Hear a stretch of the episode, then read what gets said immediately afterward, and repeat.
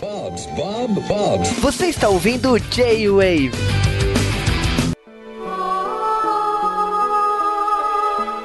E aí, pessoal, ia gritar, mas é que o tema é um tema triste hoje, muito triste. Música triste, por favor, música triste. Mas é um tema que eu acho que vale a pena a gente falar. Então, eu, eu aqui junto com o Jujubeta. É, né? Estamos aqui para falar de Túmulo dos Vagalumes e é curioso porque é a primeira vez que a gente faz um podcast de versões diferentes. Sim, cada um assistiu uma versão diferente da mesma obra. E não foi proposital, não foi que a gente quis inovar nem nada, não. Ou foi, cara? É melhor as pessoas acharem que a gente né? foi foda.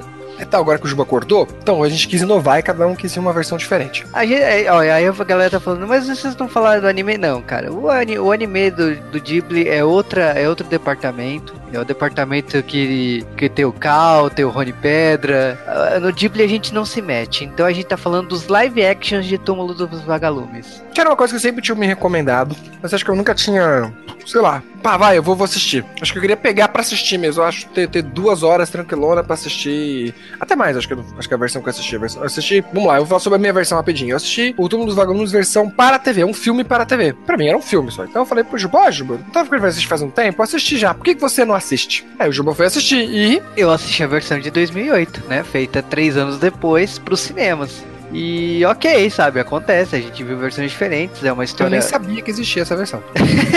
Mas vamos lá, falar então de Túmulo dos Vagalumes, versões 2005, 2008. Não estamos falando da animação do Ghibli. Vale aqui falar que todas as versões são baseadas na mesma obra do Akiyuki Kosaka, que é um best-seller lá no Japão. E a gente tá falando de uma história que remete à Segunda Guerra Mundial, ou como a Ásia chama, a Grande Guerra. Não, que a primeira não foi muito influência na Ásia, né? Quer dizer, tem sua influência. O Japão pega metade do mundo na primeira. Mas essa daqui foi muito maior pra Ásia. E a É. gente vai estar aqui num ponto de vista interessante, porque o Japão é um grande vilão, mas uma grande vítima, no final das contas, né? Esse é, esse é o engraçado, vamos assim dizer, dessa ironia dessa história, né? É, antes de falar dos dois filmes em si, eu acho que é bacana falar da, do contexto histórico da segunda, da segunda Guerra Mundial, que tipo assim, uma coisa que me explicaram num curso de história do Japão é que a, a guerra não é para conquistar um, um terreno, um país. A guerra ela é utilizada como recurso para a nação que perde tem que pagar. Eu não sabia dessa parte da história. Ah, Você não sabia? No final. É no final, né? Quem, que quem perde acaba, porque todo mundo se fudeu, até acaba pagando toda a conta da guerra, né? Não só a conta de si próprio, né? Porque no caso do Japão, ele não só perdeu a guerra, ele teve o território invadido, né? É, e o, Japão ele tava conquistando vários países naquela época e tipo assim, ele chegou a ter países como a Manchúria, a Filipinas. Coreia, Filipinas. A, a Filipinas estava mais em processo de independência da Espanha, né? Mas a questão da Coreia, um monte de coisas que aconteceu na, naquela época e o Japão tava unificando tudo, tanto que tipo assim, na Manchúria eles estavam construindo uma linha de trem que acabaria unificando tudo. E teria uma linha de trem Japão até Manchúria. E enfim, aconteceu um monte de coisa aí, o Japão perdeu, mudou os planos, é, o, o Japão teve que se reaprender a uma nova realidade e logicamente quando um país vence a guerra é, fica a história do país ganhador. Então muita coisa que a gente que tipo assim os japoneses sabiam sobre os americanos teve que ser apagada da história né? É, o Japão saiu da Primeira Guerra Mundial bastante vitorioso. A Manchúria, as Coreias. Tem um mapa aqui, que se você for naquele, tem um vídeo muito famoso de 9 minutos da história do Japão aí, pro americano que ele fez e tal. Mostra bem isso daí. O Japão já tinha grandes territórios. E aí eles fizeram a Liga das Nações, que seria uma, tipo, ONU, uma pré-ONU. E nessa liga, uma das coisas era acabar com essa guerra. Tipo, a Primeira Guerra Mundial dado muita besteira e falaram, não, a gente não ganha mais fazer guerra aqui no meio. E o Japão era um dos países vitoriosos que tava ganhando a Primeira Guerra. E por causa disso, ele tinha ganho território. Só que o Japão tava embalado num- numa sequência de vitória tão grande, e que isso até li num livro, agora aqui brasileiro, né, de, de, de Nikkeis, né, que, que vieram pra cá e toda essa influência. Então essa primeira, a Segunda Guerra Mundial é muito maior porque é o seguinte, o Japão, ele tava pensando que ele era praticamente Deus, e aqui você vai ver, quando a gente falar no filme, muito sobre, a, sobre os militares do Japão, os militares do Japão estavam hiperinflados, porque eles não tinham perdido pra ninguém até o momento, é, desde que o Japão, o Japão, o Japão antes da Primeira Guerra Mundial era um país completamente fechado. E aí, se vocês quiserem lembrar, Samurai X, lembra? A liga daquela, daquela tropa troca, etc. Tanto é que o Shishio falava que o Japão tinha feito besteira, porque o Japão, quando começou a entrar, né,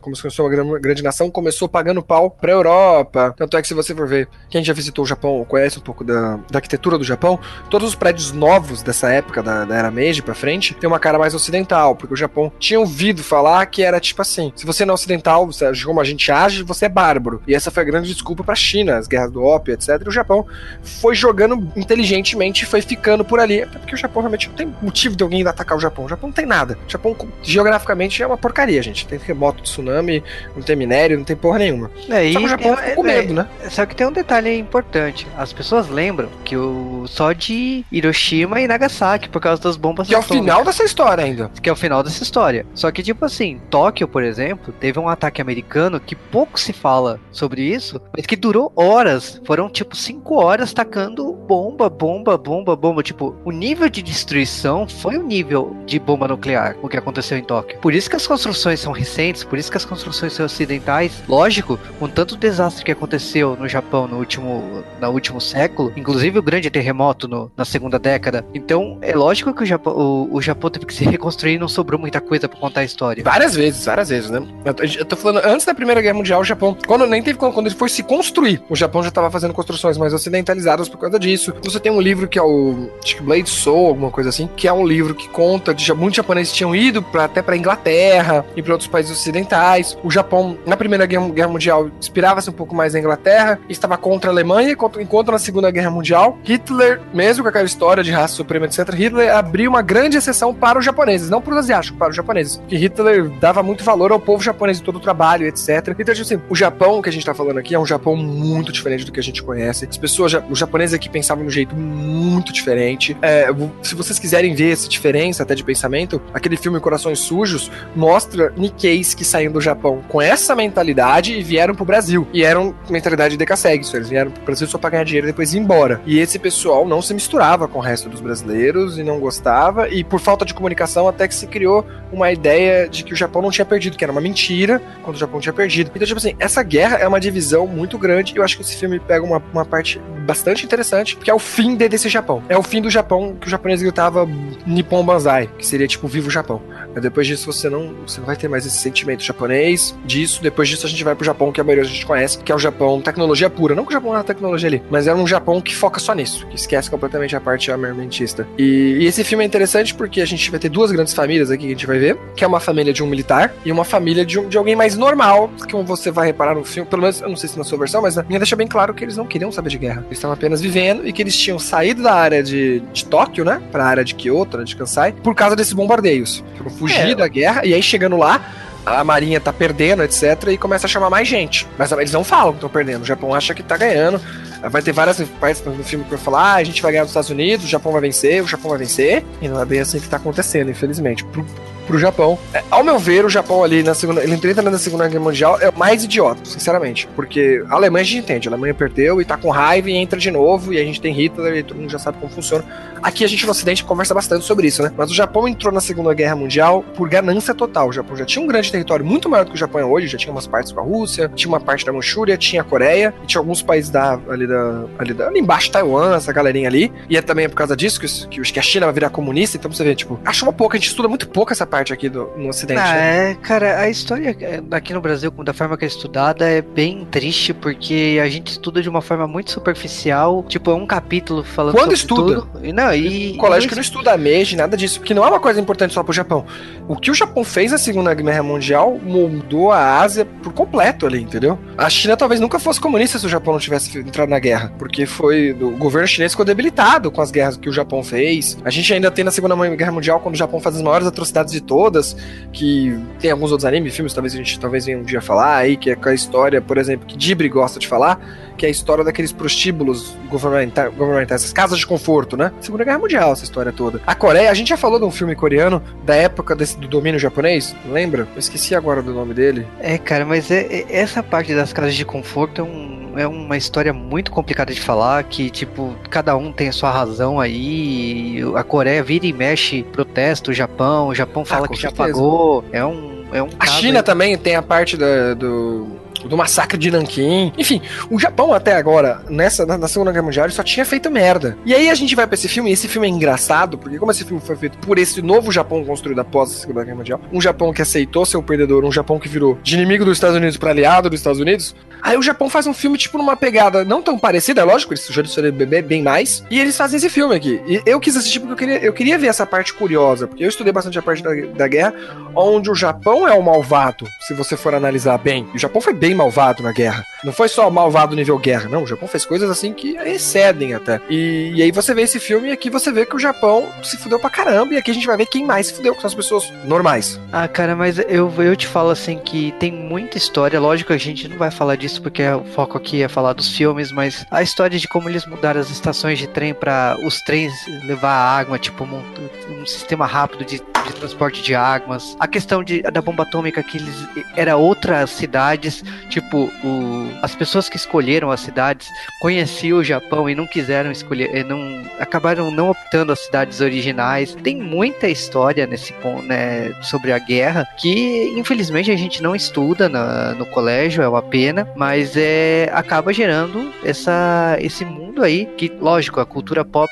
teve obras aí como Game Pés Descalços, O Túmulo dos Vagalumes, o Zero Eterno, que é um mangá que saiu aqui em livraria. Tem uma, tem uma porrada de títulos aí que, que abordam sobre isso. E o Túmulo dos Vagalumes faz parte disso, que a história, é, a gente tá falando dessas duas famílias, mas na versão que eu vi, eles não falam tanto da guerra, eles, falam, eles colocam no ponto de vista das duas crianças, né, os dois protagonistas, que estão vendo a mãe sucumbir no hospital, ali, doente pra caramba, e que praticamente a realidade deles é que, tipo, eles têm que procurar outra família. Acabou o que eles tinham, porque a casa acabou sendo atacada, é, bombardeada, queimada, acabou, e ele, eles têm que se mudar para outra cidade. Tipo, tem, tem, tem todo um processo. Tipo, quando uma, uma família fica órfã, perde tudo, eles recebem um, eles encontram uma, produtos para poder é, se manter por um período. E aí a, eles acabam carregando esse, esse tipo de coisa até encontrar uma nova, um novo lugar para ficar. E no caso deles, eles acabaram ficando com uma família distante, que inclusive a mulher não queria eles de jeito nenhum. Nossa, que diferente da, da versão que eu assisti. Começa desde o começo mostrando os dois, começa no futuro, aliás, até, onde eles estão fazendo o enterro da, da mãe, que seria a Nanako aqui, né? Da Hisaku Sawano. E ela tá no futuro e tal. E aí, no futuro, eles usam a mesma atriz que vai ser a principal, usam para fazer, tipo, a neta, a bisneta, alguma coisa assim. E aí eles encontram uma caixinha de doce, de balinha, e eles começam a falar sobre, falar sobre essa caixinha. Ela começa a lembrar da guerra e resolve falar pra neta dela, que é parecida com ela.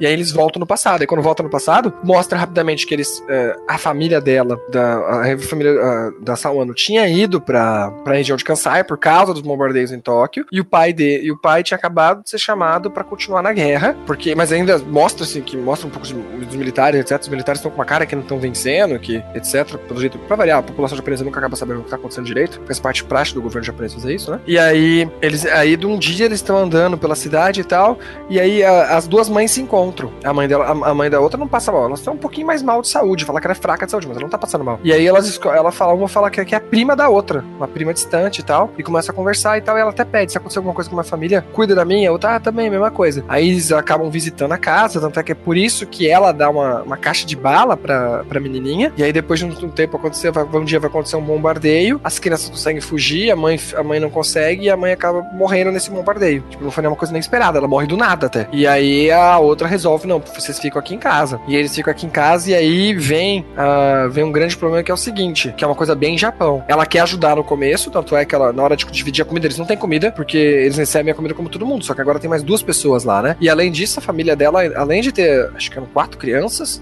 a mãe, pai, o, pai foi pra guerra, né? Só que eles tinham um irmão também que tem um problema, o irmão, o irmão tem um problema na perna. Então era muita gente na casa, então pra dividir a comida, ela diminui a comida dela para dar pra todas as crianças. Depois ela começa a diminuir a comida, mesmo ela diminuindo a dela, ela começa a perceber, depois que ela descobre que o marido morre, ela fala, pô, ela pensa assim, né? Eu, não, eu vou, vou dar mais comida para mim, até fala, porque agora eu preciso continuar viva pelos meus filhos. E já os outros filhos da outra, eu tô ajudando, mas ela, ela só dá praticamente a sopa, não dá nem quase mais arroz. E aí as crianças são um pouquinho mais ricas, tentam vender e ajudar, contribuir com comida, mas enfim, a gente vai ver falando. Mas é bem diferente a história. Nossa, tipo, são duas versões totalmente diferentes. Diferentes. Tanto que essa mulher é uma grande. vi- acaba se revelando grande vilã na, na não, ela é o vi. foco, ela não é vilã, isso que eu gostei. Enquanto a guerra tava rolando, o Japão ainda mandava, o governo japonês cada vez menos, mas mandava comida e etc. as pessoas estavam. Depois que a guerra acabou e que deu. Não, o governo japonês não tem mais porra nenhuma pra fazer. Afinal, o governo japonês agora tem dívidas a pagar, né? Né, Então, mas a, a- versão que eu vi, ela começa pegando as- os kimonos da, da mãe que faleceu, vendendo. Ela depois começa a xeretar as coisas pessoais das duas crianças, como o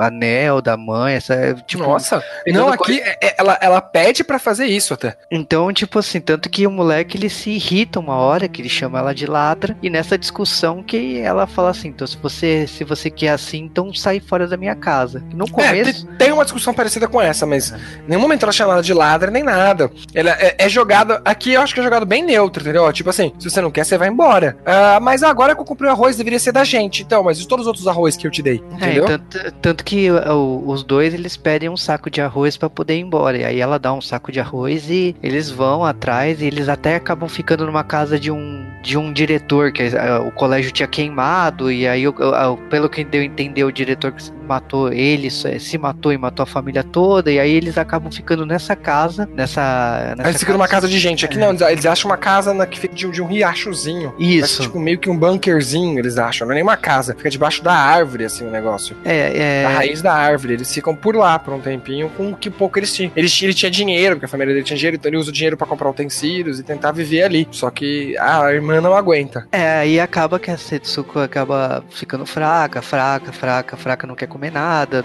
É, Aí, fala aí que- não tem comida pra dar, ele acaba roubando comida, aí o pessoal fica puto com ele, ainda fala, pô, você é filho de um marinheiro, não deveria estar fazendo isso, pô, mano, tá sem nada, tá todo fudido. E aí, e tava como todo mundo achava que as crianças ainda estavam com, com, com a mulher lá, com a mãe, com a mãe da outra família, ela, ela é meio culpada, aquela velha história do Japão, né? Alguém tem que ser culpado, as crianças não podem, então quem é o adulto mais próximo é você. E aí pega mal pra eles, etc. E mesmo assim ela dá uma bronca e fazer o quê? E eles ficam com medo, até, até a, a quem tá contando a história é a irmã mais velha, né? Que, que depois vai. Que é a.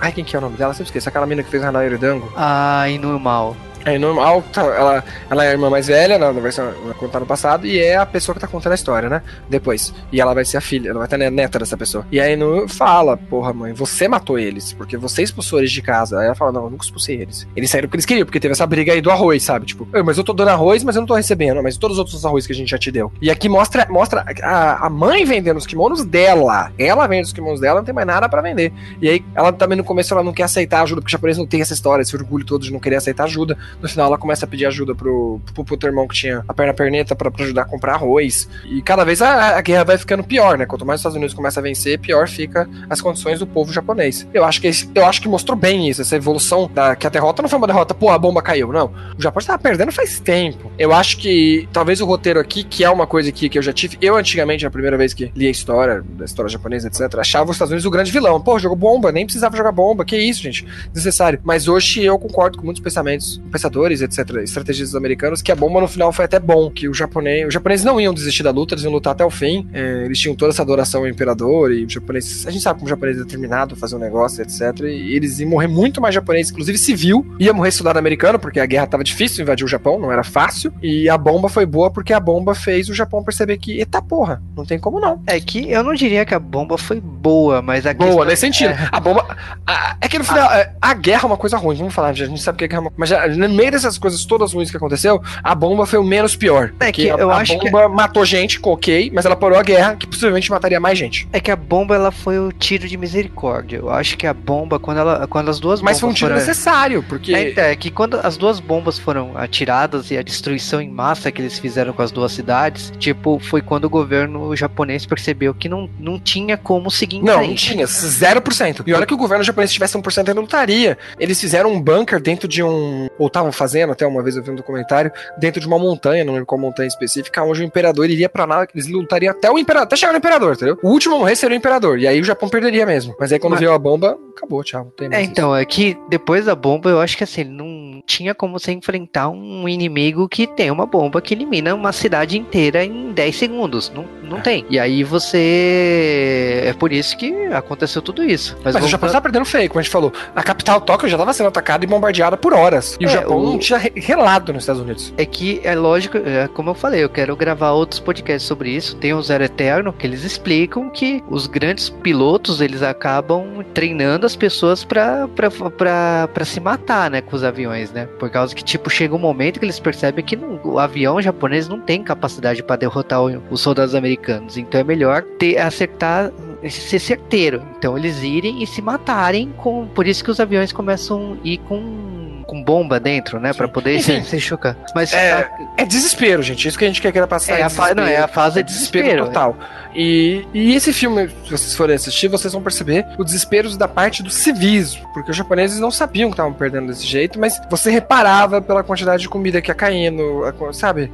Ou os- o, a- o bombardeio que aumentando, entendeu? E tava difícil pra todo mundo. E engraçado também, eu não sei se no seu filme fala, mas fala que o personagem principal, ele morreu um dia depois que assinaram uma lei que dava prioridades pra, sal- pra salvar as crianças. É, no, na minha versão não cita isso. Na verdade, Eles ele diz. que, tipo, ele desmaia numa estação de trem Isso. e aí ele- contam lá que, tipo, um dia depois tinham dado uma. pra facilitar, pra, pra cuidar das crianças, porque já estavam percebendo que já era. Então, vão cuidar das crianças, porque sem, sem criança não vai ter mais, mais população japonesa. Só que ele morreu um dia antes disso daí. O filme é uma jornada de herói e de tragédia, né? Você sabe que, tipo, história de guerra e tal, eu não. Eu, e ainda mais no contexto japonês, eu não espero um final feliz. Então, Sim. Mas você esperava a morte da- das duas crianças? Não, mas eu tava preparado pra um dos dois morrer. E foi na hora É, que eu morreu a, pra- a garota, eu falei assim: é, ok. Acho que alguém sobreviveu pra contar a história. Ele, ele tenta ir no médico, na sua versão? Não, Ele leva lá no médico, etc. Pede remédio, que os remédios eles estão dando de graça ainda, mas o cara chega, não, que não é remédio.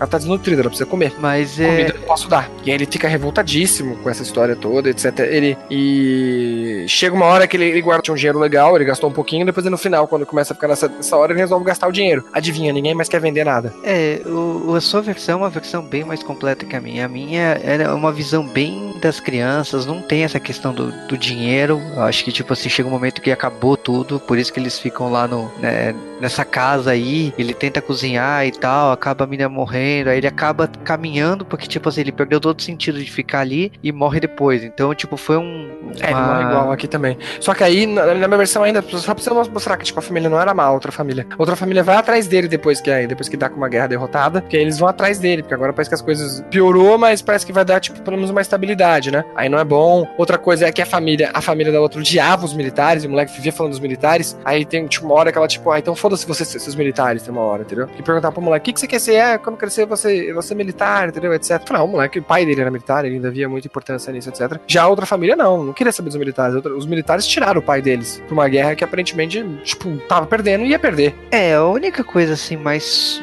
Ah, talvez seja a liberdade poética aí do, do meu filme, na versão final ali, perto de- antes dele morrer, ele vê o pai e a mãe. Aparece os dois assim, olhando os dois filhos, aquela irmã que acabou de falecer e ele, né?